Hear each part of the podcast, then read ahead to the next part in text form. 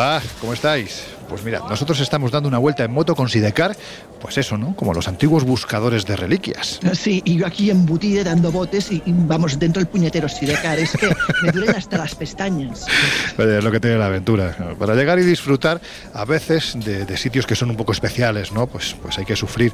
Y este es de los que hace que se te quiten todos los, los dolores del camino que nos hemos traído, porque mira que está ondulado el carril. Me ha, me ha recordado además, hay unas partes de África, ¿no? En la que prácticamente todos los carriles son así, ¿no? Le llaman la tul ondulé. Y es que es- con los órganos descolocados, ¿no? Pero en fin, que ya estamos en Balbec, la vieja ciudad de los gigantes, como suena, ¿eh? Sufrir. Joder, sufrir. Eso es lo que vamos a hacer nosotros. Que esto no frena, joder. Eh, para, para, que nos estrellamos. Josep, que no se frena con la maneta, que esta moto tiene freno de pie. Joder, esto se avisa antes. En los años 60, astrofísicos como Joseph Allen Hynek, asesor de Steven Spielberg en encuentros en la tercera fase, o el francés Jacques Vallée, fundaron un colectivo secreto para investigar las anomalías que se producían en los cielos del planeta. La conclusión a la que llegaron es que la ciencia, en muchos casos, no podía explicar lo que estaba sucediendo. Aquel colectivo fue conocido como el Colegio Invisible.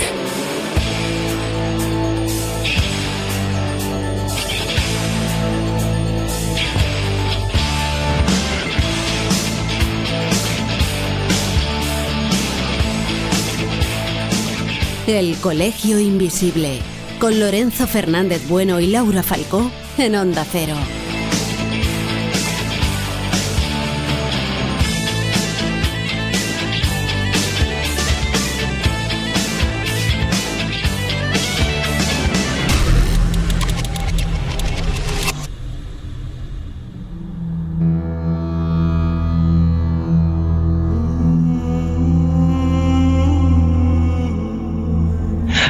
Mal que siguen vivos porque te juro que cuando he visto la escena pensaba que, que salían a trozos. Yo tenía además buena referencia de que Josep manejaba bien estos cacharros, pero ya, ya no sé. Mira cómo se ha quedado el pobre. Josep, ¿estás bien? No, no, ¿cómo voy a estar bien? Joder, con la moto de las narices. Bueno, La próxima vez venimos en 4x4 y nos ahorramos bastantes problemas. Bueno, yo os digo que este tramo de desierto no me lo quito de- en, en moto porque es que no tiene nada que ver. Es decir, aquí hablamos de sensaciones, de olores, de sonidos. Es totalmente diferente, pero claro, es que yo soy un friki de la moto.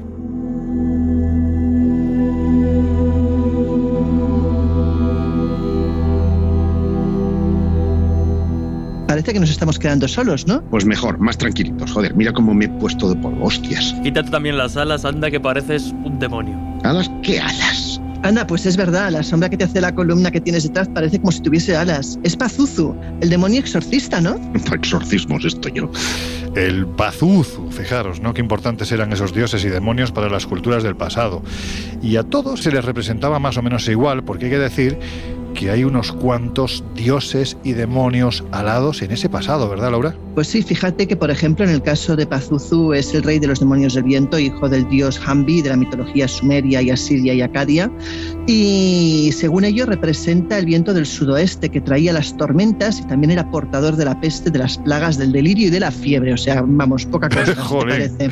Vamos, este era el mensajero de todo lo bueno, ¿eh?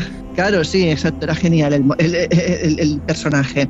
Mira, en este caso se representa con cuerpo de hombre, cabeza de león o incluso de perro a veces. Tiene cuernos de cabra en la frente, garras de ave en vez de pies, dos pares de alas eh, imitando lo que sería un águila, cola de escorpión y el pene en forma de serpiente. No quiero pensar eso que tal debe funcionar. Bueno, yo no voy a decir eso de que me recuerda a alguien porque no es el momento. Ay, Dios ¿Tienes mío. algo que decirnos, Lorenzo? No, nada, nada, nada, en absoluto, Josep. Te- Te recuerdo que tú y yo, tú y yo nos hemos bañado muchas veces juntos en lugares en los que no hace falta llevar ropa interior. Y ya está, ahí lo pero dejo. hay uno que no se saca la camiseta. Eso, eso, yo ahí lo dejo. Sí, no, yo nunca. No me gusta, no me gusta quemarme. Es verdad, ¿eh? Oye, yo os lo digo en serio. A mí no me gusta quemarme para nada, porque además es que, aunque soy de piel más o menos morena, pero es que en cuanto me pega el sol un poquito ya me estoy pelando. Y me agobia muchísimo, porque es que es muy desagradable. Hablando de serpientes, ¿no? Que se pelan. Bueno, pues si seguimos con lo que estábamos. Venga, anda, sí, porque estamos hablando de demonios y tienes un despiporre que no veas. Venga, Exacto. vamos a ponernos serios. Bueno, pues mira, este, a este demonio precisamente suele ir acompañado de siete demonios más y era invocado para que hiciera volver a los infiernos a los otros demonios malvados, precisamente. Y aunque es un ser maligno, es curioso porque no es del todo hostil hacia el hombre, pues su imagen de hecho se usa en amuletos para rechazar a lo que era su consorte, que es su enemiga, que de hecho es la más Sutu, que es un demonio femenino y normalmente ataca a las mujeres embarazadas y a los fetos, con lo cual se suele poner a, los niños o a las mujeres que estaban en cinta, se les suele poner un amuleto con la imagen de este personaje, precisamente para protegerlos, ¿no? Pero bueno, tenemos muchos más demonios así raros. Por ejemplo, otro es Tengu, que es el demonio del folclore japonés. Este es también representado como si fuera un animal, es una imagen zoomórfica, tiene nariz larga, piel roja y aunque también se le puede describir con alas y con el pico curvo también, que parece un cuervo según cómo. En este caso es un personaje mitológico, quizás de los más inquietantes de la tradición japonesa, no tanto por su aspecto como su, por su origen, que no está del todo claro. Por lo visto, según dicen eh, los Yamabuchi, que son los ascetas que dominan una disciplina estética rigurosa en las montañas, y además se dice que de ellos que ha adquirido un poder mágico y espiritual. Tiene su origen en el siglo VII, es conocido como famoso enemigo del budismo y además como asesino de la vanidad. Esta es otra las cosas muy curiosas este tipo de demonios, porque muchos de ellos escenifican precisamente los pecados capitales y tienen mucho que ver con ellos. ¿no? Eh, en este caso también está muy asociado a lo que es la reencarnación y a la arrogancia también. Según la tradición, nacen de un enorme huevo, viven en los árboles en zonas de montaña, sobre todo en la copa de los pinos, y su principal ubicación sobre todo es Kurama, que es un pequeño pueblo al norte de Kioto. Pero bueno, si, nos vamos también a la Biblia, nuevamente tenemos también eh, muchas referencias. Por ejemplo, en la Biblia hablamos de los demonios, ¿no? Los ángeles caídos, ¿no? Claro, en este caso además eh, tenemos siete, que es un número también mágico en la Biblia. Hablamos pues de Satanás, que es el primer demonio, pero luego tenemos a Belcebú, a Mamón, a Belregor, a Leaviathan, a Asmodeo y a Amón. O sea, vamos, una buena ristra de, fantásticos demonios, cada uno de los cuales habita en diferentes incluso hábitats. A mí me ha encantado el Mamón. el Mamón, sí. yo que había un demonio que se llamaba Mamón.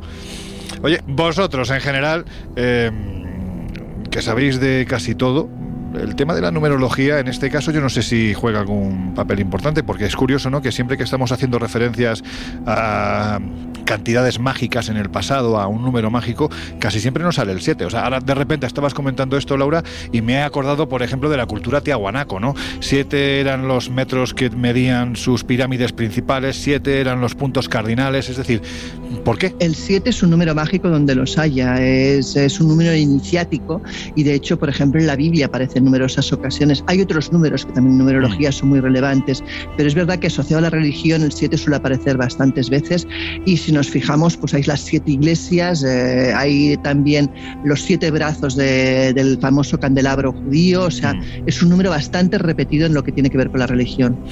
Bueno, pues nos dejamos ahí al 7 y también dejamos al Pazuzu Guijarro quitándose el polvo, mm, porque hay que decir que estas representaciones con seres que tienen alas, Jesús, es algo que, como decimos, ha sido más o menos habitual ¿no? en culturas tan lejanas temporalmente, como decía Laura, ¿no? la Acadia, la Sumeria. Y oye, también estamos hablando de la cultura que protagonizó el primer capítulo del Colegio Invisible en Onda Cero, la isla más aislada del planeta, Pascua. Pues sí, hasta allí volamos y nunca mejor dicho con, con nuestras alas. Bien traído. En, bueno, pues una clara referencia a ese, a ese primer viaje del colegio. Y efectivamente, allí tienen un claro protagonismo las aves como animales que de alguna forma, precisamente por ese aislamiento que ya comentabas, han sido pues eso, la especie animal con más contacto con los humanos de, mm. de, allá, con los pascuenses, desde sus orígenes, que ya es un misterio en sí, y por tanto no es de extrañar, como vamos a ver, que en un momento dado algunas de esas aves, algunos de esos pájaros se deifiquen y se conviertan en, en deidades claramente eh, importantes para, para la cultura Rapanui.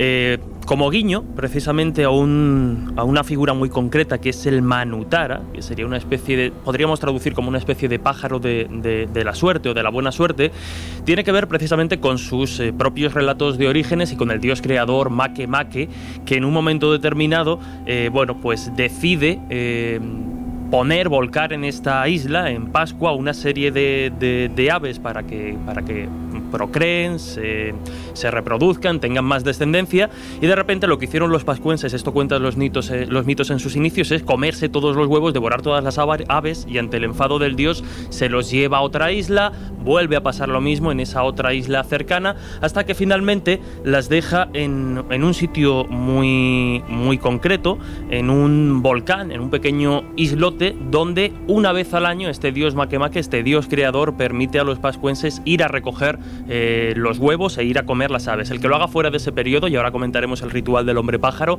digamos que tiene algún tipo de, castigo divino.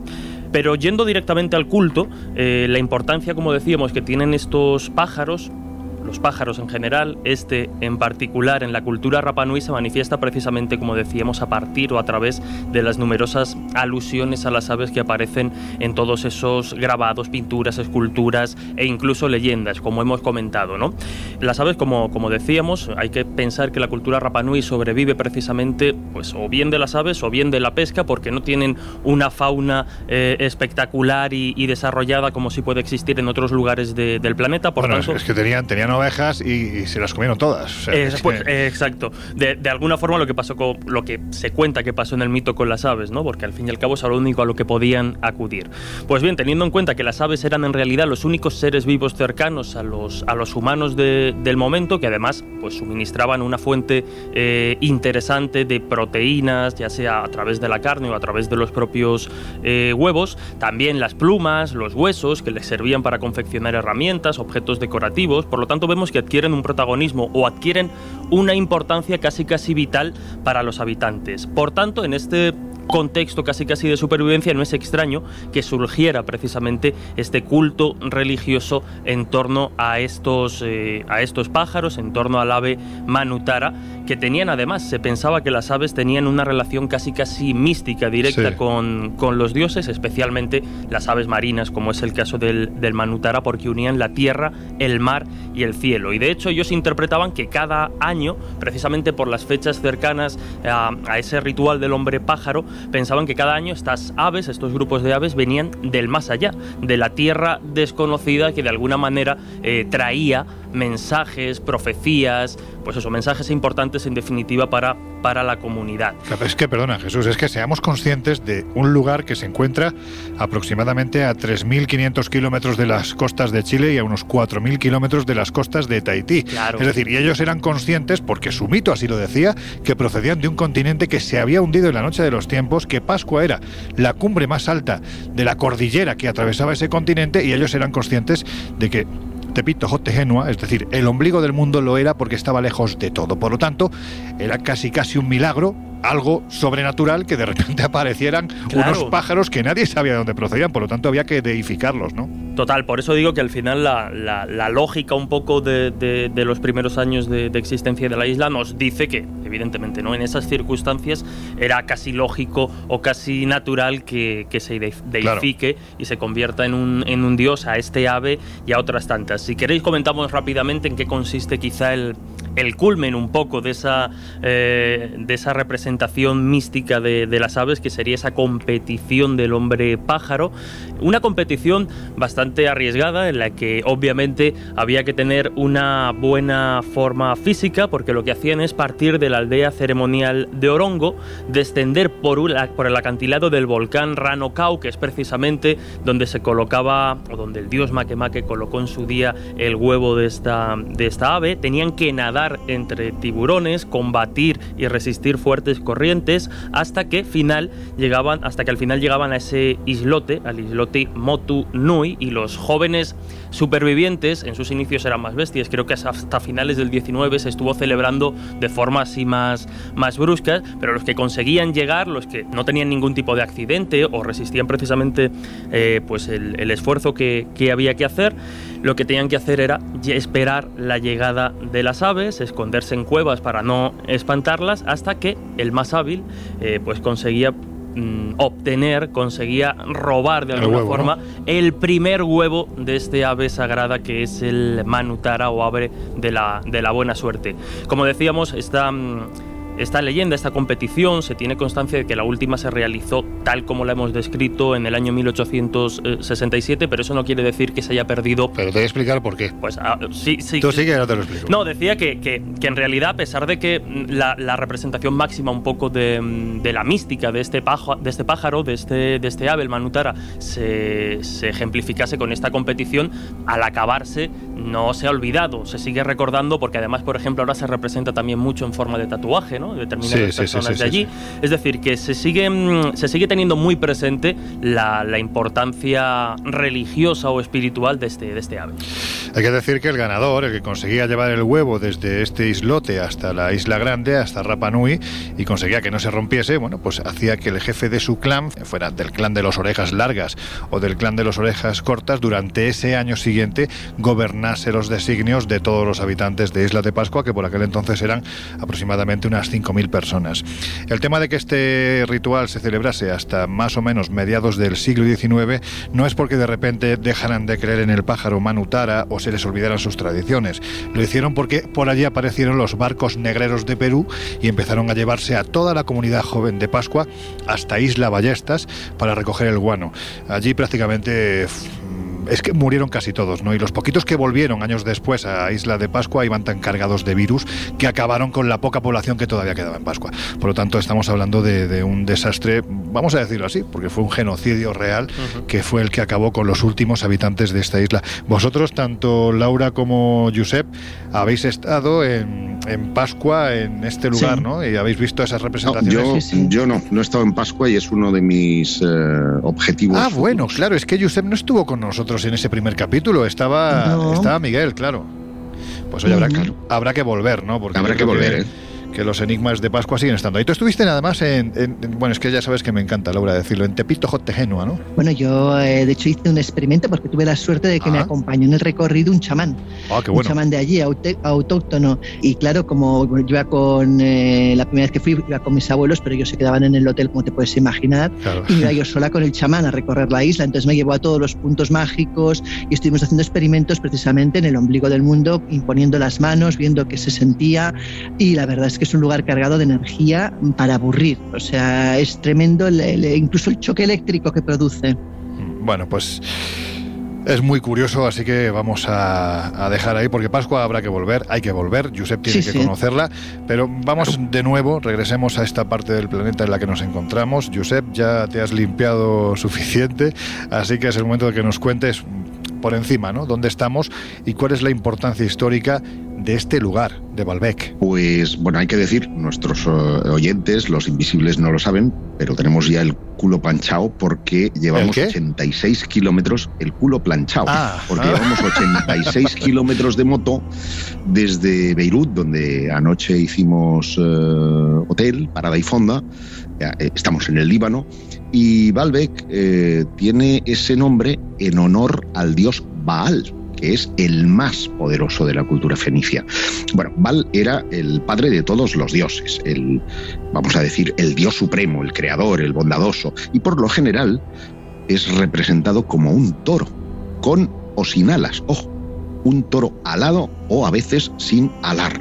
Y eh, por si no lo sabíais, es el esposo de alguien muy conocido que es Istar o Astarte, ah. una diosa también muy extendida, tanto en el mundo greco-romano como en el egipcio, con el nombre de, Isis. Siempre, siempre vinculada además a Astarte, ¿no? Vinculada a, la luna. A la luna, efectivamente.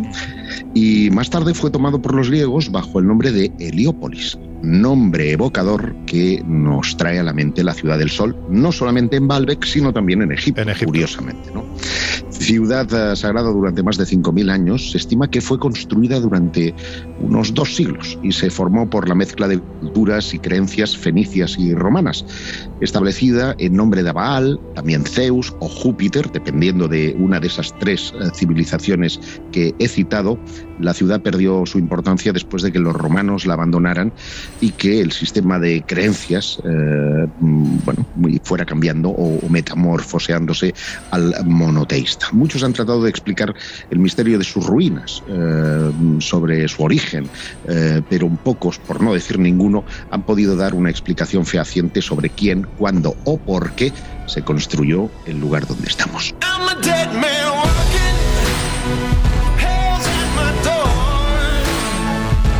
El Colegio Invisible. El periodismo de misterio ya está aquí, en Onda Cero.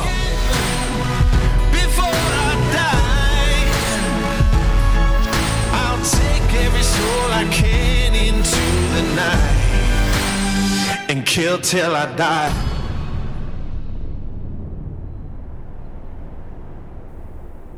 Bueno, pues mirad, hace unas semanas uno de nuestros viajeros imprescindibles en el Colegio Invisible, Miguel Labrador, publicó un artículo en la revista Año Cero Enigmas, precisamente recordando ese viaje que hizo hace tiempo a Balbec. Y aquí dejaba claro que se trata de una ciudad hecha literalmente a escala de gigantes. Y cuando alguien tan sesudo y con ese punto científico, porque lo tiene. Como es Miguel dice algo así, pues es evidente que tenemos que prestarle atención. Así que si os parece, vamos a escuchar lo que nos ha dicho, porque le hemos mandado tres preguntas a través de este fantástico sistema que es el WhatsApp, y lógicamente pues teníamos que referirnos a los misterios que esconde Balbec, que no solo son muchos, sino que además, como decimos, son de un tamaño gigantesco.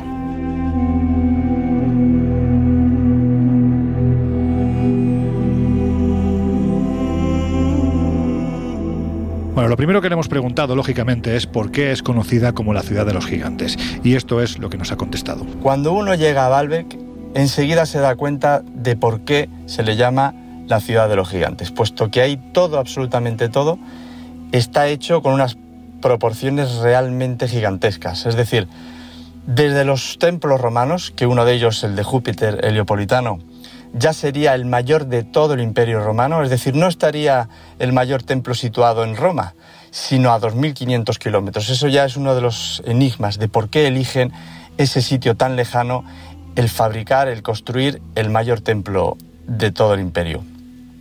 Y aparte de esos templos, también tendríamos el famoso Trilitón, que son esos tres increíbles monolitos que están juntos y que pesan nada más y nada menos que 800.000 kilos y si eso ya no fuera en sí un récord, encima no están eh, justo encima de la superficie eh, del terreno, sino que está elevado a casi 10 metros de altura. Desde luego, incluso para los arquitectos ingenieros de hoy, es un auténtico enigma de cómo fueron capaces de hacer semejante eh, obra. También en la cantera, que está aproximadamente a unos dos o tres kilómetros de allí, que ahora es una cantera privada, encontramos otro monolito famoso, el llamado, eh, la llamada piedra de la mujer embarazada o piedra del sur, que es una piedra que llega hasta el millón de kilos. La explicación oficial es que, bueno, los romanos mm, la cortaron, la prepararon, pero una vez finalizado se dieron cuenta que no podían transportarlo algo que yo creo que, bueno, pues es una explicación que yo en principio no termino de creer. Pero es que además a su lado tendríamos otro bloque que se ha descubierto un poquito más, eh, más adelante en el tiempo y se sabe que es muy probable que llegue a el millón seiscientos mil kilos. Es decir, una auténtica mole solo superada por el monolito que hay en Yashan, en China, que bueno, ahí ya nos iríamos también pues, a, unos pesos increíbles de, digerir. Es decir, todo allí en Baalbek es absolutamente gigantesco. Uno de los grandes retos, ¿no? Como hemos oído que hay en Baalbek es cómo demonios colocaron esos bloques de un tamaño tan gigantesco. Bueno, pues esto es lo que nos ha dicho Miguel Labrador. Siempre hay eh, para este tipo de casos eh, la misma explicación. Mucha mano de obra, normalmente esclava, y a maderos, cuerdas, etc. Eh, puede ser, yo no soy quien para decir otra cosa, pero me da la sensación de que hay algo que todavía no terminamos de, entender, porque cuando ingenieros, arquitectos se meten a estudiar en profundidad cómo hoy en día, con toda la, técnica y, y, lo avanzados que estamos, nos cuesta creer o nos costaría hacerlo hoy de esa forma, pues claro, ponernos hace miles de años eh, e intentar lo mismo, creo que hay algo que se nos escapa, mm, pero ya digo, es, un, es, el gran enigma quizá de, de entre otros que tiene, pero uno de ellos es sin duda eso, cómo pudieron mover bloques de 800.000 kilos a 10 metros de altura en, íntimo contacto, sin argamasa y que ha sido capaz de aguantar eh, increíbles terremotos, ¿no? con unas propiedades que son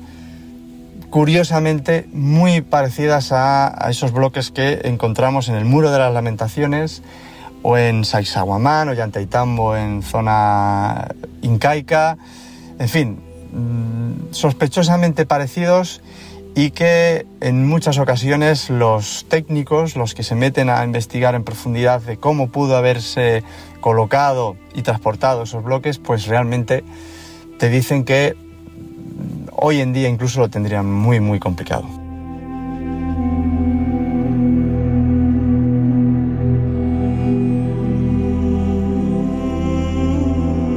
Ya entrando en la parte más elucubrativa siendo conscientes de que de ese pasado es muy poquito lo que sabemos, por lo menos lo que sabemos a ciencia cierta, hemos intentado meternos en la parte más elucubrativa de esta historia para preguntarle a Miguel quién cree él que eran esos primeros habitantes de Baalbek que colocaron esos bloques de un tamaño tan gigantesco. Baalbek es fundamentalmente conocida por ser una ciudad muy importante para el Imperio Romano, pero ellos construyen ya sobre una ciudad que el propio Alejandro Magno en el 300 a.C. manda construir llamándola Heliópolis y a su vez Alejandro Magno ya sabía que ese era un sitio sagrado para los fenicios. Todos sabemos lo enigmática de, esa cultura fenicia que por ejemplo en España debemos la introducción de, desde la gallina hasta la vid, olivos, etc. Pero la clave, la cuestión, yo creo que está más en el pueblo que, estuvo antes de los fenicios, es decir, en los cananeos, posteriormente llamado por los romanos palestinos. Ahí es cuando yo creo, y sobre todo también muchos investigadores sugieren, que fue en esa época en la que se construye el famoso Trilitón, los otros nueve bloques de 400.000 kilos que también están, que parecen menos al lado del trilitón, pero ya en cualquier otro sitio sería una auténtica exageración. Y también los responsables de la construcción de las piedras de la mujer embarazada y la que está justo al lado. En parte también es porque se sabe que los cananeos son los fundadores, fueron los fundadores de ciudades como Damasco o Jericó, que son de las ciudades continuamente habitadas más antiguas que han existido en la humanidad.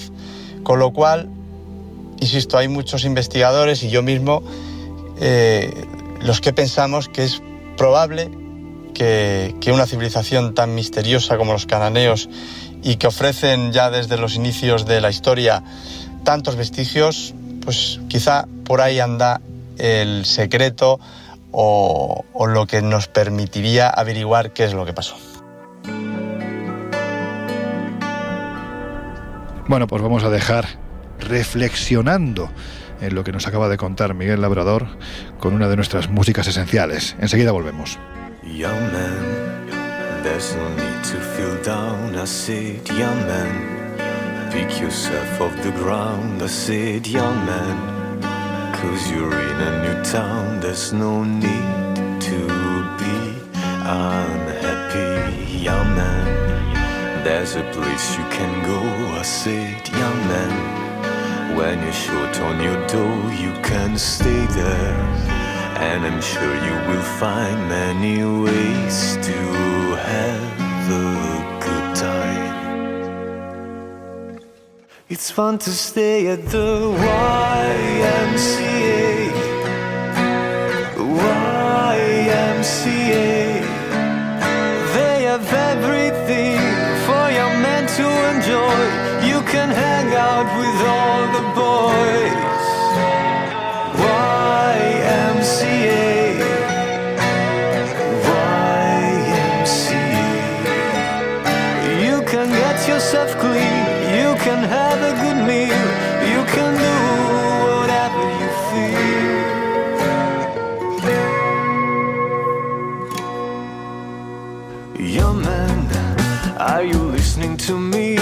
Said, young man, what do you wanna be? I said, young man, you can make real your dreams, but you got to know this one thing. No man does it all by himself. I said, young man, Put your pride on the shelf and just go there to the YMCA. I'm sure they can help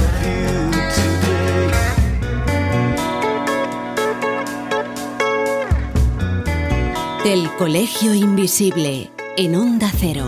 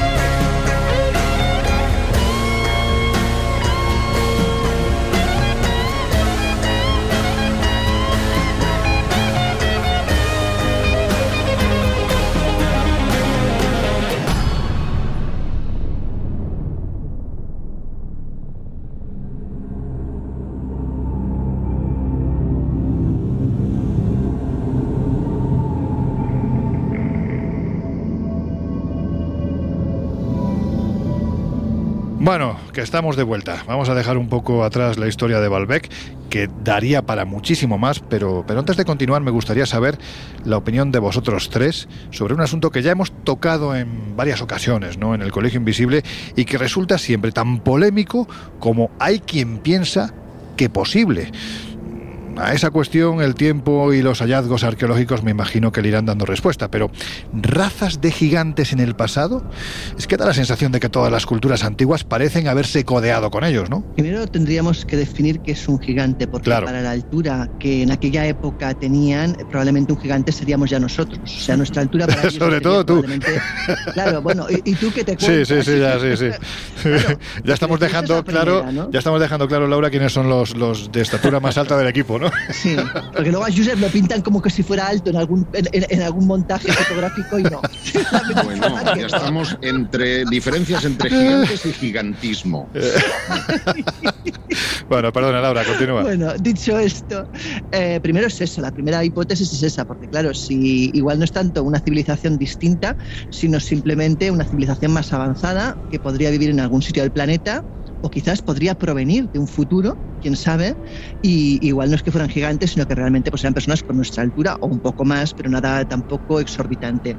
Y la otra hipótesis, que es la que quizás eh, también se baraja, es el hecho que realmente hubiera una civilización previa distinta a la nuestra, que a saber si era 100% humana o que era, eh, que tuvieran un tamaño descomunal, incluso para nosotros, ¿no? Bueno, eh, yo creo que esa respuesta no la tenemos a día de hoy, no sé si algún día la llegaremos a tener. Uf, vaya melón que has abierto con esto último.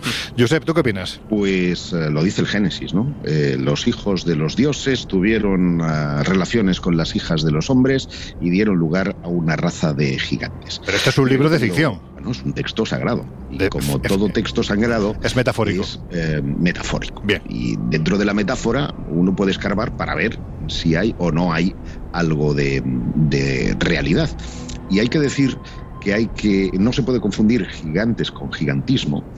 La, la observación de Laura no es baladí, en el sentido de que mm, yo que he tenido oportunidad de viajar por ahí bastante y encontrar algunos hallazgos inquietantes, estoy pensando por ejemplo en unos eh, huesos en Lepenskivir, que es un yacimiento arqueológico prehistórico que eh, yace justo al lado del río Danubio, en una de sus de sus eh, orillas en Serbia, pues eh, allí se descubrieron un par de esqueletos eh, que contrastaban de sobremanera so- eh, sobre los demás porque tenían 2 metros 30 centímetros de altura, cuando la media era de 1,50, 1,60. Es decir, que para aquellas gentes efectivamente se trataba de, gigantes. Además habían sido enterrados de una forma peculiar, con un con una posición que nada tenía que ver con el resto de enterramientos, que cabe pensar que habían sido venerados o tratados de una forma especial. Hemos hablado aquí en el Colegio Invisible también en alguna ocasión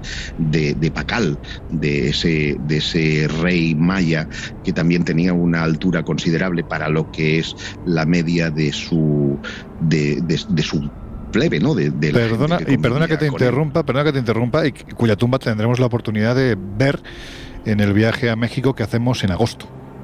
Así es. Matiz. Me has puesto los dientes largos. Ya, ya lo sé. Y por citarte un tercero más, estando en el, en el Cáucaso, en una pequeña ah, villa que se llama Knish, mm, tuve oportunidad de coincidir allí con una mm, delegación diplomática noruega que estaba financiando la investigación de un antropólogo, de eh, Thor Heyerdahl, quien se había fijado en, eh, en ese yacimiento porque en la cripta de esa iglesia habían encontrado también los restos de un tipo bastante alto que él aseguraba podía ser uno de esos dioses del pasado a los que se aluden las leyendas como gigantes y que podía haber dado eh, lugar, eh, según el proyecto Odín, a lo que vienen siendo la saga de los dioses eh, nórdicos. Es decir, que eh, toda leyenda o toda metáfora o toda idea, mito, puede de alguna manera sustentarse en la realidad. Yo no creo en esas eh, fotografías que se divulgan por Lógicamente. internet y en las que se ven esos gigantescos eh, huesos que parecen propios de dinosaurios y que han sido hechos a través de Photoshop. Hay que hacer pedagogía en ese sentido, pero sí creo que hubo una, una serie de gente muy alta. Posiblemente eso les distinguió eh, o, o les dio una cierta categoría de semidios para las personas que estaban a su alrededor y tuvieron un tratamiento específico. No era Tachenko, sino que en este caso pues eh, eran Uy, semidioses. te ha quedado muy viejuno eso de Tachenko, ¿eh? Vamos Sí, a ver, sí, vamos sí, a decir hay ahora... gente que ya no sabe quién es. No, no, y, No, no. fui siendo incluso ya más recientes, y hasta decir Pau Gasol, eh, cuidado. O sea, que ya tienes que irte a, a otro tipo de, de jugadores de baloncesto. Bueno, pues como vemos, una reflexión muy argumentada por parte de Josep. Mm, Jesús, ¿tú qué dices? Yo poco que aportar a, a lo que decían Josep y Laura, es verdad, es que creo que como está más que demostrado de alguna forma aquí en el, en el colegio, precisamente toda esta clase de relatos, de mitos, Mm. de leyendas, muy probablemente tengan algún tipo de base real y la lógica nos dice que seguramente esa base real sea, como han indicado pues Josep y Laura, personas eh, anormalmente altas en una cultura o en una sociedad concreta que en un momento determinado, pues precisamente ante el, ante el contraste, ¿no? llama, llama la atención y pueden recibir algún tipo de, trato especial o inspirar esas leyendas que nos han llegado. Ahora, otra cosa, como ya matizaba Josep, pues es eso, no son las fotos que nos llegan a día de hoy claramente retocadas esos descubrimientos de huesos enormes, o, incluso eh, vincularlo ¿no? a, a- a una raza concreta de casi casi semidioses, a mí ya me puede costar más, pero que, que efectivamente existiesen personas, eh, pues eso, anormalmente altas, que despertasen una curiosidad, una inte- un interés y casi una, una devoción, no, no, no tiene por qué ser tan, Mira, tan extraño. Ya, ya en ese sentido, y si me permites muy brevemente, hay algunas cosas que no son huesos y que son eh, lo que se conocen como ictitas o huellas ¿no? Eh, del periodo eh, Cretácico, pues que habían sugerido que podían ser de humanos y de humanos mucho más grandes, porque tenían pues como 30 o 40 eh, centímetros por encima de lo que sería un tallaje normal de, de una persona y que eh, se ha demostrado en tiempos recientes que se trataba de animales prehistóricos cuyo pie se parecía mm, considerablemente a un pie Ah. humano. Con lo cual, eh, ese tipo de cosas también hay que explicarlas porque no todo es misterio, aunque lo hubo en un tiempo pasado. Bueno, estamos hablando efectivamente, como bien decís, ¿no? En alguna ocasión lo hemos comentado en el Colegio Invisible, pero hace unas décadas se encontraron en el sur de China, en el desierto de Taklamakan, las momias de Tarim Basin, que estamos hablando de unos personajes de más de dos metros de altura. O, por ejemplo, cuando en el Mar Negro se encontraron los yacimientos pertenecientes a la cultura Varna y donde efectivamente una de las cosas que más llamó la atención, aparte de lo enormes orfebres que eran, es que hace 7.000 años pues había unos señores que eran muy altos, ¿no? Y así es como se veían en los restos funerarios que se encontraron con, con, personajes que medían también cerca de, de los dos metros, ¿no? Cuando hablamos de gigantes quizás estemos hablando más de esto que de otra cosa de la que, como dice Josep, hay que hacer pedagogía y además hay que denunciar, porque hay mucho fraude, mucho fake y quizás en ocasiones Internet, pues esa parte menos buena que tiene nos lleva a tomar precisamente por bueno lo que realmente no lo es.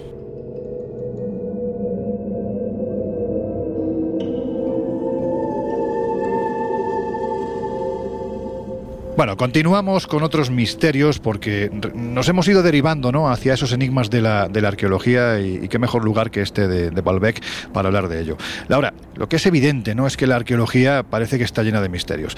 Podemos decir incluso que, que son misterios de los que apetece indagar, investigar, a los que merece la pena acercarse, ¿no? porque al fin y al cabo, más allá de, de lo, que, lo que decíamos antes, ¿no? aquí no estamos hablando de algo etéreo, ¿no? Estamos hablando de algo tangible que se puede tocar, que se puede ver y sobre lo que se puede elucubrar, ¿no?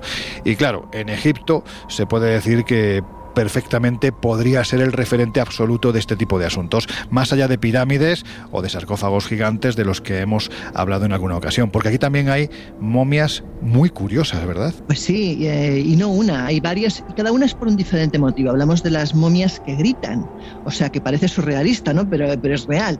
No tanto que griten porque las oigan gritar, como porque el, es- o sea, digamos, expresión. su- sus facciones, su expresión realmente de boca abierta y de expresión de, de- de angustia, de pánico, de tensión, eh, parece que murieron gritando. Y hay dos explicaciones posibles, una más baladí, más menos emocionante, que es simplemente la caída de la mandíbula tras la muerte, que puede provocar pues, que queden precisamente las bocas abiertas.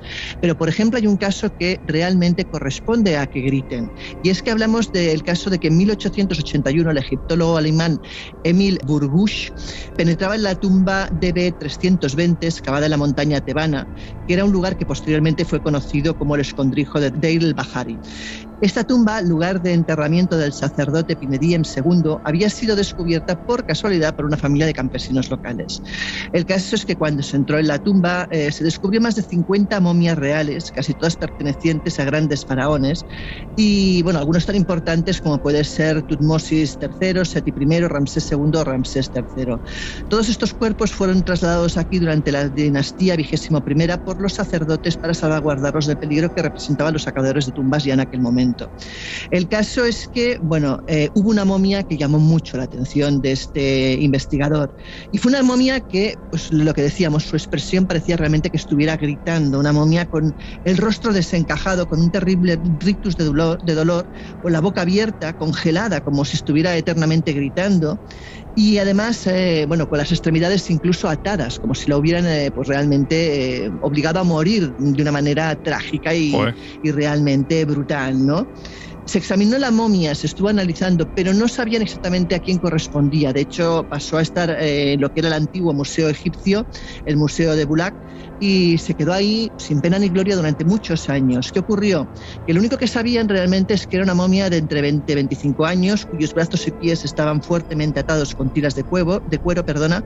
estaba envuelto en pieles de oveja, que es un animal que es considerado impuro según la religión eh, de la época, y sobre su piel se habían trazado horribles maldiciones. Evidentemente no era una persona deseable, era alguien a quien pretendían privar de la vida eterna, que es lo que se solía hacer cuando alguien Mm. pues, incumplía las normas o eh, hacía algo contra los principios que en aquella época se dictaban. ¿no?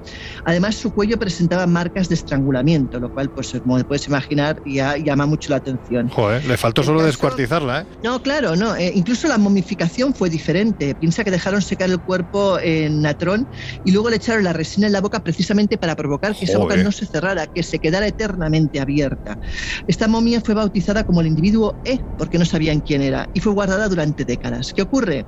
Que se quedaron siempre con esa incógnita, ¿no? De quién era una persona, qué había hecho esa persona para merecer semejante trato. Para que la trataran así, claro. Claro, con el tiempo, después de, por ejemplo, examinar lo que era la momia de Ramsés III y darse cuenta de que Ramsés evidentemente había sido asesinado por una conspiración palaciega, llegan a la conclusión que evidentemente ese ser, el individuo E, que está enterrado al lado prácticamente de Ramsés, tiene que tener algún tipo de relación.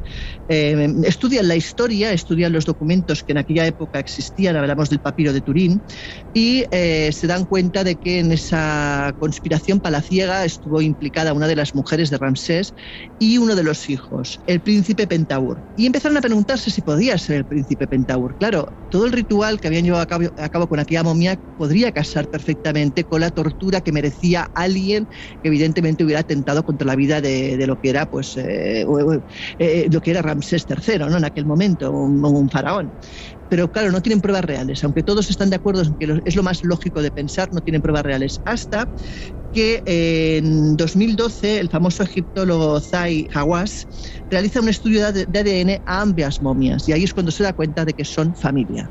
Y al darse cuenta de que son familia no cabe otra opción que pensar precisamente que sí que esa momia corresponde al hijo de Ramsés III que fue castigado de esa manera por haber atentado contra la vida de su padre. Joder, de todas formas, vaya cómo se las gastaban en el antiguo Egipto. ¿eh? Sí, sí, no, no. O sea, vamos, ya, no solamente te torturan en vida, sino también en muerte. Sí, sí, es curioso, ¿no? Porque ya lo hemos comentado en alguna ocasión, eso de que eh, lo que ahora para nosotros podrían parecer, ¿no?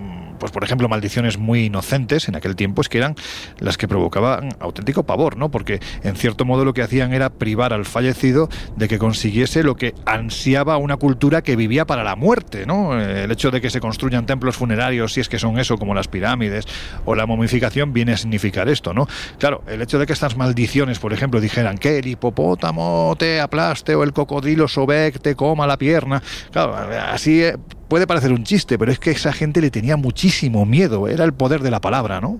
Claro, o sea, esto en la, en, la, en la, actualidad no tendría ningún tipo de trascendencia. Claro. Tú dile a alguien joven de repente, no, es que te voy a enterrar de manera que no vivas la vida eterna. Y te dice, pues vete a hacer puñetas, claro. sinceramente, eso importa un comino. sí, sí, claro, sí. pero antiguamente era un drama. Bueno, si hablamos de misterios arqueológicos y de Egipto, no vamos a, a ir a aquello de cómo desplazaron, ¿no? Por ejemplo, los bloques de piedra que conforman las grandes pirámides, pero sí a algo que es extremadamente sorprendente. Y es que hay que ver que uno de los enigmas más grandes y posiblemente menos tocados ¿no? desde el punto de vista de, de, nuestro periodismo es precisamente cómo cortaban el granito, o más bien con qué herramientas, porque solo hay que mirar sarcófagos del viejo museo para darse cuenta que en alguna de las tapas que quedó a medio hacer, ¿no? Se ve perfectamente cómo está el sarcófago, el, lo que es el bloque de granito enorme y en la parte trasera como si con una radial gigante de gran potencia hubiesen empezado a horadar para quitar la tapa. Pero es que esto tal y como lo vemos, que no somos capaces ni de meter un dedo, vamos a colgar la, fotografía en nuestras redes sociales. Ya sabéis que estamos en, en Twitter como arroba colinvisibleoc y también en Instagram y en Facebook como el Colegio Invisible en Onda Cero para ver si alguno de nuestros queridos invisibles pues es capaz de determinar cómo demonios en, en aquel tiempo, hace 3.000, 4.000 años, consiguieron hacer esto que vais a ver. Jesús, ¿cómo es posible?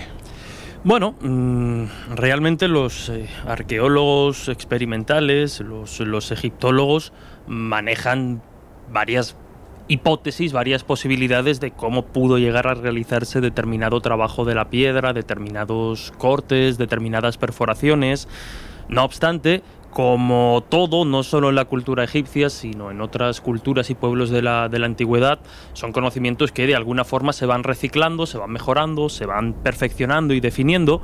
No obstante, eh, bueno, pues como señala, por ejemplo, eh, el historiador Nacho Ares, eh, gran conocedor de, todo lo que rodea al mundo, al mundo egipcio, de hecho, bueno, su, su especialidad dentro de la historia es precisamente el tema egipcio, pero no solo él, sino otros, hablan de que precisamente el desconocimiento parcial o absoluto de las técnicas egipcias para trabajar la piedra no tiene que justificar la existencia en un momento dado de teorías descabelladas. Y como digo, No, eh, pues si, si no son teorías descabelladas. Simplemente es que. que existiese una gran radial tecnológica. No, evidentemente, pero es que ninguno de nosotros hemos puesto eso encima de la mesa. Lo que estamos diciendo es cómo demonios se hizo. Porque a mí todas esas palabras de no existe tal o no hace falta creer en algo, no, pero a ver, dime cómo se hizo, joder. Sobre todo, Loren, sobre todo, ¿No? Loren, si me permites, porque eh, las herramientas con las que contaban los egipcios para ese, para hacer ese tipo de pulido y de corte eran muy rudimentarias. Hablamos de abrasivos como la arena y de unas sierras que ni siquiera tenían dientes, es decir,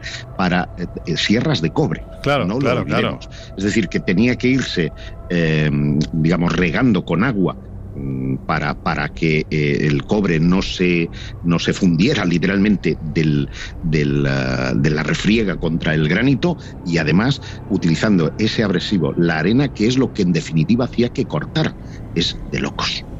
Bueno, el propio papiro Anastasi cita precisamente algunas de estas técnicas, como por ejemplo vaciar el polvorín que ha sido cargado con arena debajo del monumento de tu señor que ha sido traído de Montaña Roja, es decir, llevan dando ciertas Pistas. pistas, e indicios de lo que utilizaban. Y a pesar de lo que comenta Josep, que es verdad y que es difícil a veces imaginar eh, ya no solo las técnicas, sino el tiempo y dedicación que había que emplear en esas técnicas para lograr resultados como los que a día de hoy podemos observar en, piezas rescatadas. Como digo, pues dentro de todas estas posibilidades los, eh, los especialistas manejan, podríamos hablar, como decía, ¿no? el concepto de arqueología experimental, es decir, plantear una hipótesis de, de trabajo o de labrado, como se quiera ver, ponerla en práctica y ver si con los instrumentos e herramientas de la época se, Se puede. pueden lograr. Hmm. Y aparentemente... Mira, hay, hay, hay en este sentido una arqueóloga eh, experimental que ha llevado a cabo muchos eh, vaciados de, de piedra para hacer volcajetes, lo que son morteros de toda la vida, eh, tal y como han aparecido muchas tumbas egipcias. Y eh, lo ha conseguido gracias a esas bolas de diorita y, eh, bueno, con maderas que sujetaban y un torno. Pero claro, hay un problema de base, y es que se supone que no conocían la rueda, y si no conocían la rueda no podrían conocer el torno. Por consiguiente, la ciencia está especulando cómo pudieron hacerlo dándole unas herramientas que son impropias al tiempo que ellos vivían, a menos que la ciencia decida reescribir la historia y admitir que ya conocían la rueda. Bueno, venga, pues. eh, Jesús, tú tienes que Sí, terminar. sí, sí, comento rápidamente si queréis lo más Dale, dale. ortodoxo y ya hacéis el apunte que consideréis. Como decimos, ¿no? Al, al- al- al hilo precisamente de, de especulaciones, de ideas, de propuestas, hasta que finalmente dejemos, nunca mejor dicho, grabado en piedra un poco lo que sería la, la- la- la certeza definitiva de cómo trabajaban, eh, tal y como decía Josep, como señalabais, la arqueología, la teoría arqueológica oficial nos habla de que los antiguos canteros egipcios lo que utilizaban, como bien habéis señalado, eh, por la lógica que impera ¿no? desde nuestra visión también del siglo XXI, serían herramientas de madera, bronce y cobre para cortar no solo el granito, sino otro tipo de, de- rocas y piedras como, como se han señalado. De hecho, llama mucho la, atención porque, claro, eh, remontómonos, hemos hablado ya alguna vez de, de- de toda la fiebre egipcia, la fiebre de las momias a finales del 19, pues precisamente, claro, como los primeros, vamos a decir, entre comillas, arqueólogos, los primeros interesados por diferentes motivos en rescatar la cultura patrimonial y arqueológica de Egipto y otras culturas, eh, en, su, en su día eran eh, señores, personas de, de clase alta, con dinero, que se Claro. podían permitir el viaje, claro, ellos no tenían quizá el conocimiento más, eh, mm, más certero, ni siquiera el conocimiento puramente artesanal y empezaron a elucubrar o empezaron a plantear que esos trabajos, esas piezas que hoy día, hoy día podemos ver, pues claro, tenían que haber sido desarrolladas con herramientas súper avanzadas para la cultura egipcia del momento, porque no eran capaces un poco de, de relacionar. No obstante, cuando ya pues, la ciencia arqueológica entra en marcha, además a partir de un personaje como, que- como Howard Carter y el descubrimiento de Tutankamón, aunque ya había trabajos previos, cuando se empieza a, a estudiar, a darle un método y los arqueólogos posteriores comienzan a estudiar el trabajo de los artesanos de la piedra en el antiguo Egipto, pues empiezan a comprender mejor y empiezan a plantear mejor eh, posibilidades para, para hacerlas.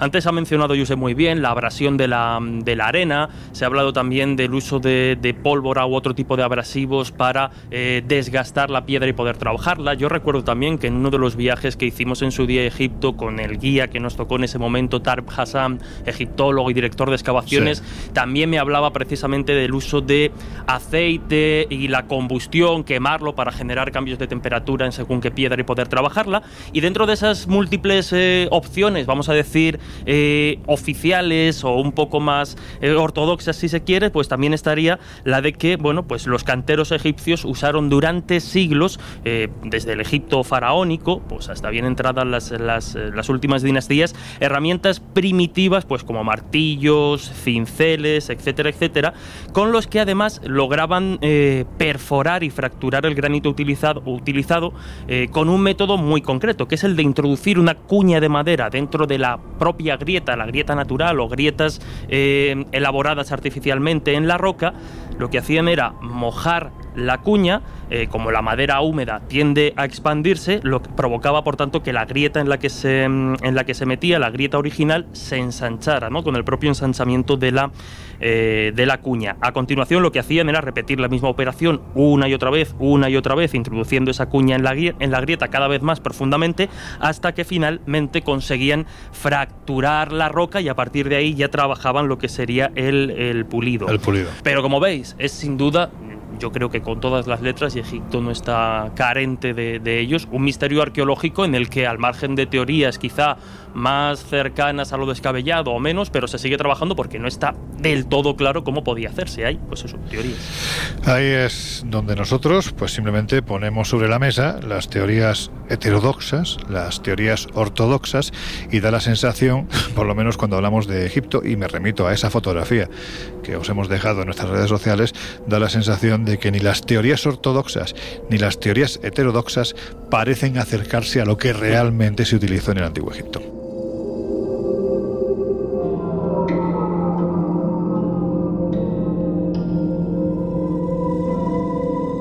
Bueno, pues otro de esos misterios poco conocidos, la verdad, hay que decir que está también lógicamente asociado a Egipto, es la misteriosa inscripción de cuatro caracteres que aparece en la entrada original de la Gran Pirámide, que podemos ver cuando nos plantamos delante de ella son pues dos grandes bloques oblicuos que están un poquito más arriba del túnel de Almamun, que es por donde accedemos hoy en día al interior de, de este lugar, ¿no? Hay que decir que la ida de izquierda a derecha sería algo así como boeo, ¿no? Y, pese a que los arqueólogos saben que es antigua, es decir, que no es una falsificación de la época dorada de la egiptología, no han sido capaces a día de hoy de decodificarla.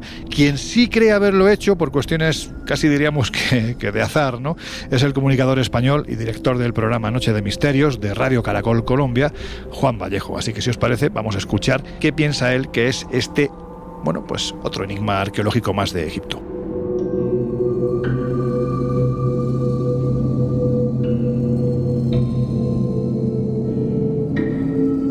Un saludo para todos los amigos del Colegio Invisible desde Bogotá, Colombia. Y bueno, pues eh, contaros que hace muchos años me dio por investigar y por indagar sobre de sahariano antiguo y de un idioma común que hubo en el norte de África que se llamaba el, el Tamazigh, porque hay un lugar clave en Argelia donde aparecen unas pinturas rupestres, las pinturas del Tassili, y además de que en esas pinturas del Tassili eh, podemos ver lo que parecen ser seres de otro mundo, a tal punto que, el arqueólogo Henry Lott eh, llamó a una de las pinturas eh, que había allí el gran dios marciano, porque parecía un ser con escafandra. Eh, bueno, pues me dio por investigar sobre, sobre toda esta cultura, sobre la cultura bereber antigua, sobre el antiguo, sobre ese idioma, sobre el tamazigh. Y por todas estas cosas, eh, bueno, pues llegué a estar en contacto con personas de la Fundación Euroárabe, en concreto con una señora que se llama Ekran Adu, y me pasó un diccionario de raíces del, idioma tamasig, ¿vale? Y con este diccionario pues podía llegar a hacer algunas traducciones eh, de estos símbolos antiguos. Mi sorpresa fue mayúscula cuando un día en mis viajes a Egipto y a través de, de, recopilar datos allá, encuentro que en el dintel original de la puerta de la Gran Pirámide aparecen cuatro símbolos que pertenecen a esta eh, grafía, ¿vale? A este idioma muy, muy antiguo. Eh, me puse con el diccionario eh, que me dio Ekran Adu a ver si aquellos cuatro símbolos podían significar algo y ante mi sorpresa aquellos símbolos daban dos palabras que eran Daba y Bukt, que lo que significa básicamente es tumba de un hombre santo. Tumba de un hombre santo o tumba de un dios o de un semidios. Hay que pensar que los faraones en el antiguo Egipto eran dioses vivientes, descendientes directos de Ra, del sol, y además eh, hay un par de detalles curiosos. Uno, que yo en un libro que escribí hace muchos años sobre enigmas del antiguo Egipto ya dije que faltaba alguna gran cámara por descubrir en la gran pirámide donde estaría la tumba de este dios o, semidios y efectivamente el proyecto Scan Pyramid hace muy pocos años demostró que hay una gran cámara eh, que todavía nunca hemos abierto que está justo encima de la gran galería de la pirámide. Hay en Egipto, había y hay en Egipto gente que escriba y hable eh, un dialecto del Tamasig. Pues sí, señores, en el oasis de Sigua, la gente que vive ahí a día de hoy todavía hablan siwi, que es un dialecto eh, bereber, un dialecto del Tamasig. Y la gente de Sigua antiguamente escribía con ese tipo de grafías. Las posibilidades que se me ocurren eh, son varias.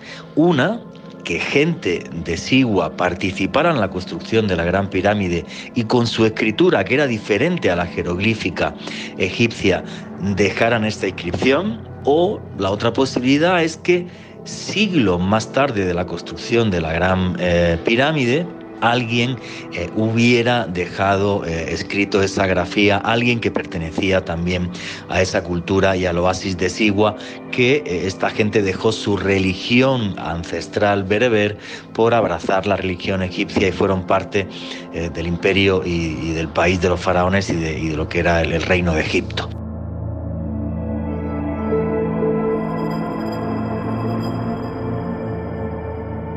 Y Laura, hay que decir que a veces determinados hallazgos levantan más incógnitas que respuestas. Un buen ejemplo de ello es el hallazgo de 19 cuerpos relativamente cerca de aquí, en un sitio arqueológico que se llama Dura Europos. Porque lo que llamó la atención de los arqueólogos es el hecho de que parecía que aquellos personajes que venían del pasado, ¿no? estaban huyendo desesperadamente de algo sin que precisamente hubiese rastro alguno que llevase a interpretar qué era ese algo que les hacía huir. Y entonces parece ser que se encontró la explicación. Cuéntanos, porque la historia la verdad es que es de esas que, que merece la pena escuchar, es súper chula. Eh, vamos primero a situar el lugar. Dura Europos fue abandonada en el 257 después de Cristo y jamás se construyó nada encima.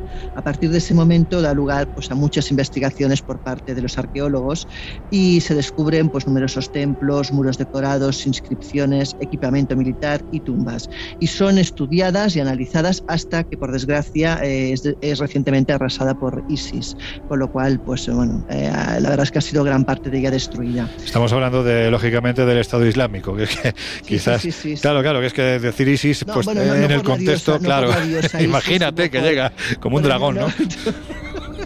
por el Estado Islámico. Claro, claro, claro. El caso es que Dura Europos era una fundación helenística que posteriormente fue ocupada por partos y por los romanos, está a orillas del Éufrates, está situada en la actual Siria y fue conquistada por los romanos en el 165 después de Cristo, después de varios intentos. El caso es que, como decíamos, quedó destruida y abandonada tras el asedio sas- sasánida en el año 257 después de Cristo Y eh, la historia que, a la que tú te remites es una historia sumamente curiosa, porque eh, de hecho cuando se empieza a investigar toda esta clave arqueológico, eh, se encuentran que entre las construcciones hay diversos túneles, túneles que contactaban pues, lo que era la ciudad con el exterior, y en ellos se encuentran eh, varios soldados muertos, tanto soldados de un lado como de otro, es decir, tanto romanos como soldados autóctonos de la fortaleza que defendían. ¿no? Y nadie entiende además la razón por la cual están ahí muertos. Eh, se ponen a analizar toda la historia, repasar realmente qué pudo ser, y estamos frente quizás sorprendentemente eh, la primera guerra química de la historia. ¿Qué quiero decir con la primera guerra química de la historia? Pues mira, eh, resulta que cuando, cuando ocurre este asedio, eh, los persas eh, su objetivo, pues el objetivo de los romanos era sorprender a los persas precisamente, intentar entrar en la ciudad como fuera, ¿no?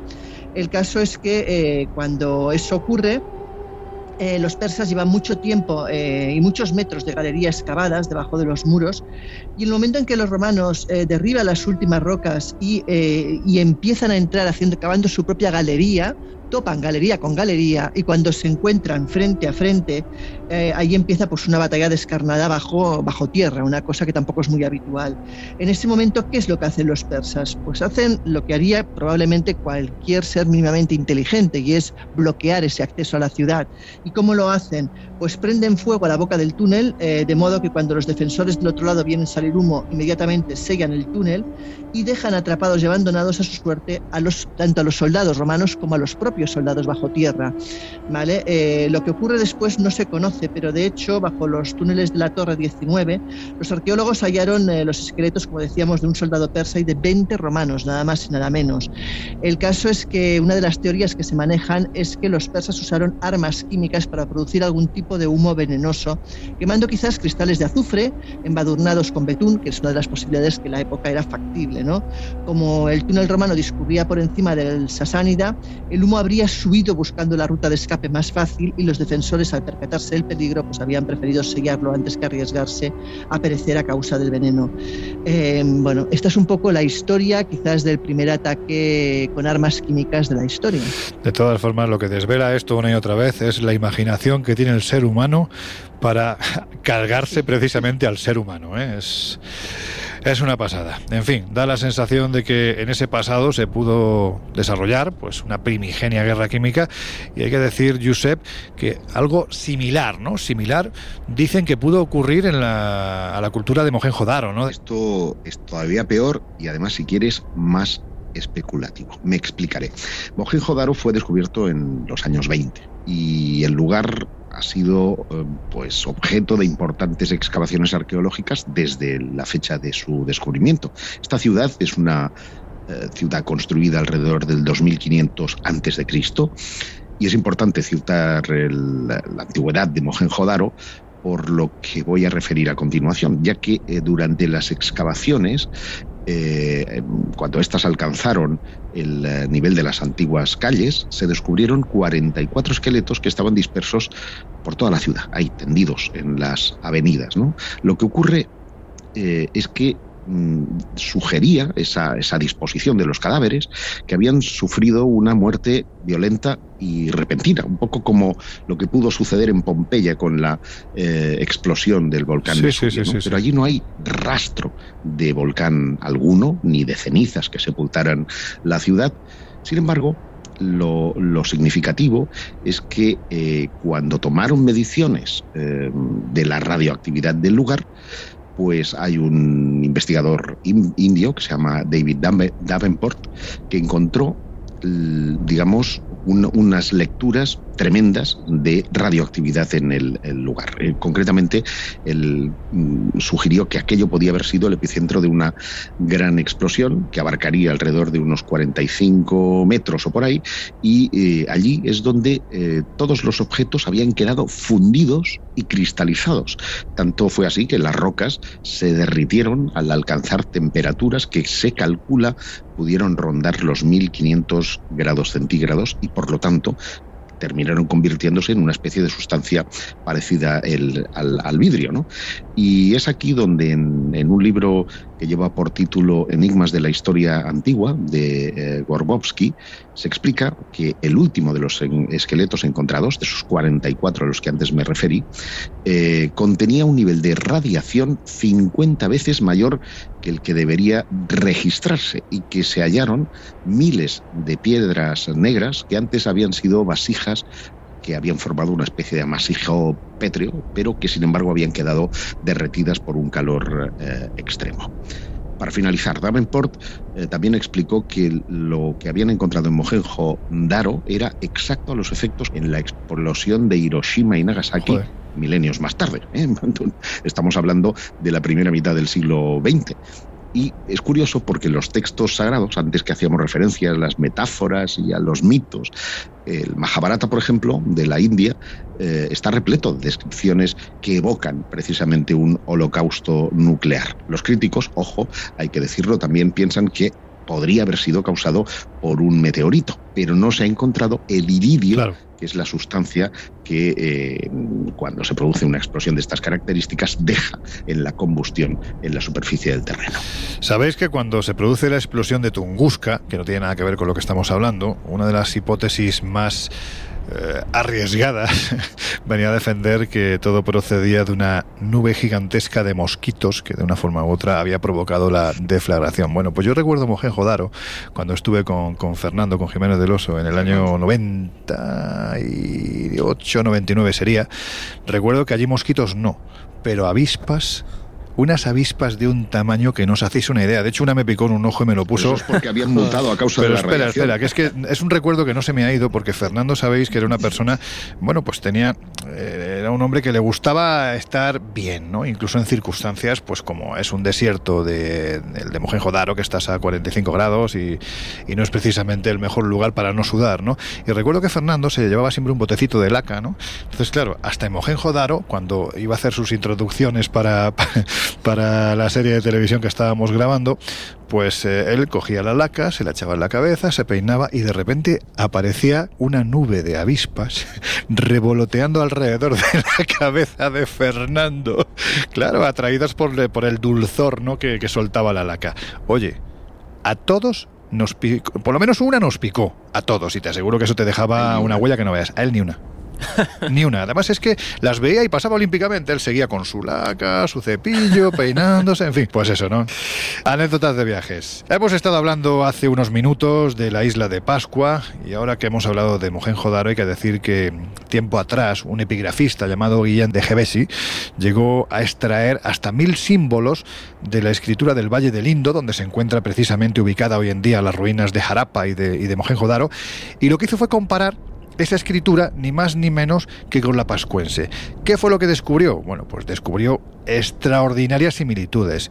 ¿Y dónde están representadas esas escrituras, esos símbolos, ¿no? Porque estamos hablando de una escritura casi jeroglífica, pues ni más ni menos que en el que es sin duda otro de los mayores enigmas, no solo arqueológicos, sino también de la isla de Pascua. Y esto es decir mucho.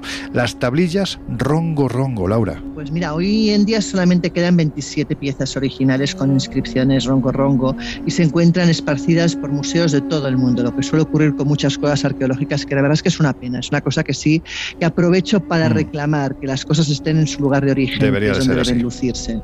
Pero bueno, en cualquier caso, esta escasez y dispersión, así como el desconocimiento del idioma Rapanui, que a día de hoy todavía no se ha conseguido descifrar, hacen casi imposible encontrar un patrón que permita interpretarlas. Los símbolos y los glifos eh, se tallaban usando diferentes dientes, por ejemplo, de tiburón o lascas de obsidiana, principalmente la madera toromino o palo de rosa, que es muy típica también de Oceanía. ¿no? Normalmente se escribía por ambas, por ambas caras, sin espacios vacíos ni separaciones entre los símbolos. Parecen representar a, ser- a seres antropomórficos, en la mayoría de los casos, en diferentes posturas, a criaturas de fantasía casi que asemejan aves, animales acuáticos, plantas, figuras celestes, pequeños anzuelos o incluso figuras geométricas.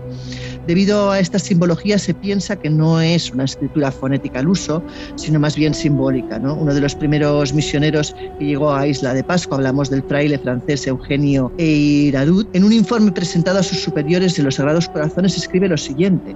En todas las chozas se encuentran tablillas de madera o bastones cubiertos de jeroglíficos. Son figuras de animales desconocidos en la isla que los indígenas dibujan con piedras cortantes. Cada figura tiene su nombre. Mas el poco caso que hacen de estas tablillas me inclina a pensar que estos caracteres, restos de una escritura primitiva, son ahora para ellos algo que conservan sin tratar de inquirir en su sentido. Bueno, lamentablemente, como te decía, las tablillas pues no están donde deberían estar, muchas han sido vendidas o incluso intercambiadas, con lo cual pues es difícil eh, poder llegar a descifrarlas. Es complicado, de hecho se dice, los, los historiadores comentan que precisamente los últimos en poder leer esas tablillas eran los ancianos que como comentábamos minutos atrás fueron llevados también a Isla Ballestas y acabaron muriendo, feneciendo en circunstancias verdaderamente horribles. A partir de ahí, pues no sabemos qué es lo que nos dicen esta, esta, esta escritura, ¿no? Rongo Rongo, pero sí podemos decir que es muy parecida, encontramos más de mil símbolos exactamente iguales a los de la escritura del Valle del Indo. Por lo tanto, nos podría llevar a pensar que quienes habitan Pascua en un momento determinado podrían ser descendientes de aquellos que habitaron en el, Valle de- del Indo. Y es que de hecho Jesús, si pudiésemos traducirlas, seguramente tendríamos acceso a otro de los grandes enigmas de este lugar, ¿no? que no es ni más ni menos precisamente que el lugar de procedencia de sus primeros colonos. Porque hay que decir que polinesios, polinesios, precisamente rasgos polinesios no tenían. Bueno, efectivamente, uno de los grandes eh, enigmas, uno de los grandes interrogantes alrededor de la isla de Pascua es de dónde demonios procedían Claro. sus habitantes o, o qué mezcla genética podían tener precisamente para justificar la procedencia polinesia, pero a la vez de los rasgos de, de otra clase de, de- iba a decir de especie, ¿no? Otra clase de, bueno, pues de, sociedad como Claro. tal, ¿no? Y de hecho, Thor Heyerdahl, en el año 1947, con su expedición con Tiki, él ya, de alguna forma, demostró lo que para entonces y hasta el momento, y unos cuantos años después, continuó siendo eh, no imposible, pero sí impensable, parece que no, que no casaba, y es que eh, las poblaciones prehistóricas de América del Sur eh, habían tenido un papel importante en el asentamiento, en la cultura, en el pensamiento de estas islas al este de la Polinesia y particularmente en la que nos ocupa, como es la isla de, Pascua. Pero claro, a falta de evidencias científicas, pues el origen de esta, el origen genético, podríamos decir, de esta población de la isla de- del Pacífico, pues durante décadas desde entonces ha seguido siendo uno de los capítulos más misteriosos sin una respuesta clara de lo que tiene que ver con la historia. Hasta hace mm, relativamente poco, hace tan solo unos cuantos años, en los que un laboratorio, concretamente el Laboratorio Nacional de Genómica para la Biodiversidad del Centro de Investigación y Estudios Avanzados de México, encontró esas evidencias genéticas que de alguna forma, eh, bueno, pues ya confirmaban o daban pie a esa posibilidad planteada por Heyerdahl y tantos otros años atrás, porque sí que gracias a, a ese estudio se pudo rastrear eh, bueno, pues la huella de ADN de quienes tuvieron contacto hace más de ¿Y 800 qué años. Porque los tienes en ascuas. Bueno, pues la, la- la hipótesis del contacto oh, prehistórico y de este intercambio de, de ADN, básicamente lo que decía es que los navegantes polinesios se mezclaron con los habitantes de Colombia o, Eca- o Ecuador en las islas, en estas islas de, de la Polinesia, en algún momento o en algún punto perdido antes de viajar hacia Rapa Nui, antes de asentarse en la isla de Pascua, como, como hemos hablado. Este estudio se publicó, como digo, en la revista Nature y entre estos nativos americanos y pobladores polinesios, eh, pues se dieron estos contactos muchísimo antes de la llegada de los, eh, de los exploradores europeos. De hecho, eh, uno de los autores principales de este estudio ya adelantaba o decía que los, esto ya es más complejo, por eso lo leo textualmente, que me lo, que me lo permitan, decía, los segmentos cromosómicos de origen americano más antiguos hallados en los pobladores polinesios datan de aproximadamente 800 años atrás y la afinidad genética más cercana de estos segmentos ancestrales se observó con poblaciones indígenas que actualmente habitan la región colombiana de la costa del Pacífico. Así, creemos que la población que hizo contacto pudo haber tenido un origen cercano a las costas de Colombia o Ecuador. Esta mezcla no se observa solo en los habitantes de, de Rapa Nui, de la isla de Pascua, sino que también se observa precisamente en otras islas remotas de la Polinesia Como pueden ser las Marquesas del Norte, del Sur, eh, Mangareva, en fin, diferentes islas. Lo único que como la isla de Pascua como tal fue la última isla de, esta, de, la Polinesia, digamos, en, ser poblada, pues los registros arqueológicos eh, que, que así nos lo muestran, los investigadores creen que ese contacto pudo haber sido eh, en un punto previo antes de asentarse los pascuenses en la, en la isla. Pero claro, y aquí llega el detalle interesante ¿no? de, este, de este estudio, y así lo señalaba en este caso Andrés Moreno Estrada, uno de los participantes, y, y cito textual, ¿no? Él decía, con los datos actuales no podemos descartar de manera definitiva un evento en la dirección opuesta, es decir, en la Claro. que los navegantes polinesios hayan llegado a América y regresado a las islas del Pacífico. O sea que de alguna forma lo que mm, se mm, concluye o se extrae de este, de este estudio es que la aportación genética eh, se deriva probablemente, eso sí, de un único contacto prehistórico de indígenas americanos en algún punto de la, de la Polinesia que lo que hizo fue dispersar ese ADN americano entre las, las islas.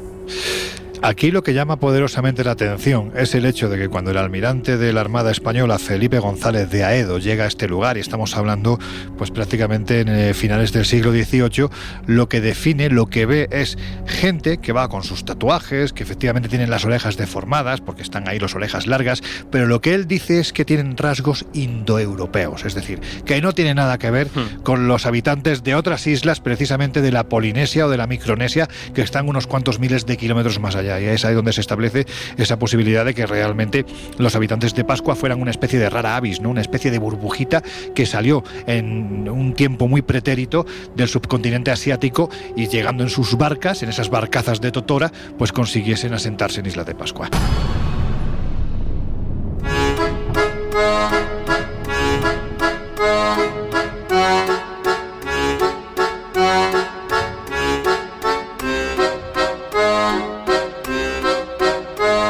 Historias así solo ocurren en el Colegio Invisible.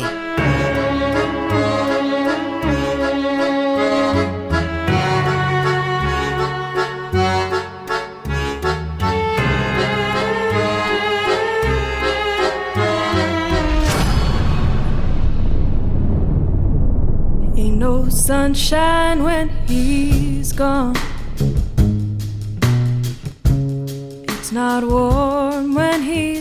Bueno, familia, eh, estamos ya en los minutos finales. Hoy la verdad es que el tema, jolín, es que daría para mucho, mucho, mucho más rato. Se nos han quedado muchos contenidos que seguramente volveremos a traer al Colegio Invisible en un, en un futuro. Pero en fin, eh, a modo de conclusión, ya que estamos en estos minutos finales, a mí me gustaría saber si desde vuestro punto de vista esto de los misterios arqueológicos es más propio de autores con la mente un poco calenturienta o realmente todavía son muchas las cosas que vienen de ese pasado y que precisamente o bien por la técnica o bien por la forma o bien por el sentido no somos capaces de explicar. ¿Qué pensáis? Mira, yo sigo pensando lo que siempre he sostenido y es que eh, el ser humano peca de soberbia, es decir, eh, escribimos la historia y la damos como que ya es un dogma de fe. Y yo creo que gra- gran parte de esta historia, sobre todo la historia la más eh, pretérita, aquella que cae más lejos y que por tanto también es la que es más difícil eh, quizás de, de recabar información, que está por escribir en gran, en gran medida, ¿no? Y hasta que no tengamos esa especie de humildad y afrontemos las cosas que van apareciendo muchas veces en los enclaves arqueológicos y cuestionemos lo que está escrito, porque no pasa nada por cuestionarlo, o sea, no, no, no, nadie se muere, que parece que sí, pero no es así, pues eh, seguiremos teniendo esta especie de- de vacíos históricos que no dejan de ser pues grandes gaps. Pues eh, estoy de acuerdo. Yo creo que, mm, por añadir algo, que no es necesario buscar extraterrestres ni atlantes para mm, concluir que hay misterios en nuestra historia, que hay eh, elementos disonantes, eh, piezas arqueológicas incómodas que nos llevarían a la conclusión de que hubo, hubieron eh, varias eh, civilizaciones de las que prácticamente lo desconocemos eh, todo. Y que además hemos subestimado y de forma mm, ostensible sus capacidades tecnológicas hasta el punto de que hoy a la hora de reconstruir cómo y el por qué hicieron esas cosas en el pasado, pues somos incapaces de darle un sentido, cuando a lo mejor dotándoles de una mayor tecnología o capacitación, pues resultaría que ni nosotros seríamos tan listos hoy, ni ellos tan tontos en apariencia. Bueno, yo estoy muy en consonancia con lo que comentan y un poco hilando con... Me ha gustado eso de, de- de mentes calenturientas. Yo creo que es obvio que, que hay misterios. Se puede juntar, ¿eh? Sí, También, sí. De mente se puede juntar. Es obvio que, que hay misterios arqueológicos, que hay enigmas, que hay preguntas para los que ni la historia ni la arqueología tienen respuesta a día de hoy, sino que aburrido sería todo para el Pues sí. historiador y el arqueólogo. Lo que sí existe, y ahí ha marcado muy bien también la, la diferencia, la diferencia, Josep, lo que sí existen son respuestas calenturientas, es decir, quien ve vacíos históricos y en un momento determinado decide hacer una propuesta de lo más delirante posible para, bueno, pues para llenar ese vacío con, con, con hipótesis completamente descabelladas que atraen a un sector del público. Resumen, misterios Pero, ¿sabes- sí, sabes qué pasa? respuestas que no hay debate ahora. Vale, me callo. Lo que decía, ¿no? Que misterios arqueológicos obviamente hay, estamos todos de acuerdo. Lo que hay luego pues son respuestas más o menos acertadas o más o menos inventadas. Mira, eh, hace muchos años, hace muchos años, te estoy hablando de los años 50, se pensaba que era un delirio histórico que el hombre del pasado utilizara los océanos como su particular autopista y que hubiese un intercambio cultural, hasta que llegó un señor, al que tú has citado, Thor Heyerdahl, y demostró que era posible. Demostró, tú lo has dicho, demostrar lo que no se hace en determinadas eh, propuestas, ¿no?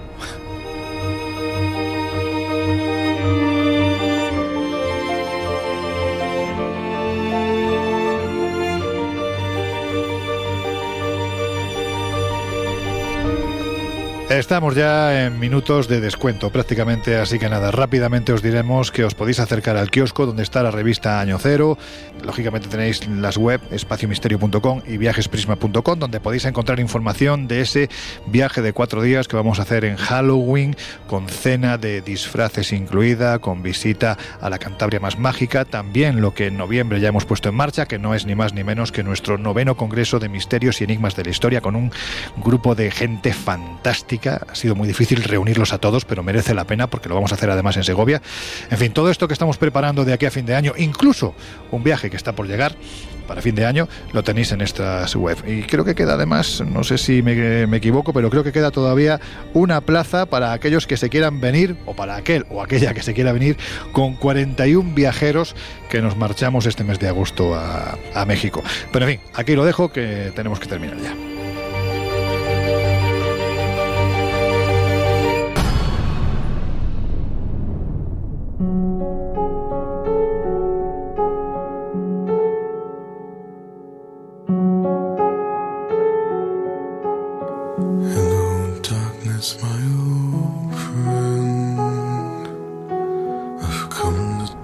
Yusei Guijarro, adiós. Hasta la próxima semana. Laura Falco, hemos terminado, venga, rápido. Venga, adiós. Jesús Ortega, un placer como siempre. Hasta dentro de siete días. Lo dicho, que no tenemos más tiempo. Os quedáis con Salas, con su equipo, con sus no sonoras y nosotros volvemos a abrir las puertas del Colegio Invisible dentro de siete días. Hasta entonces, eso, sed muy felices.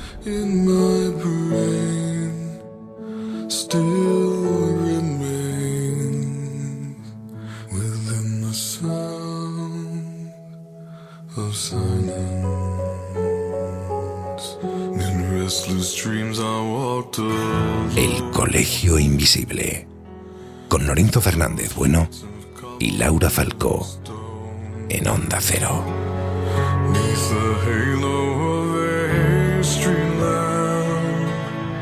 I turned my collar to the cold and damp.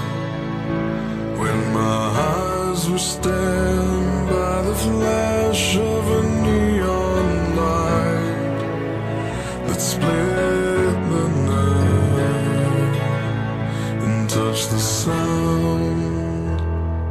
of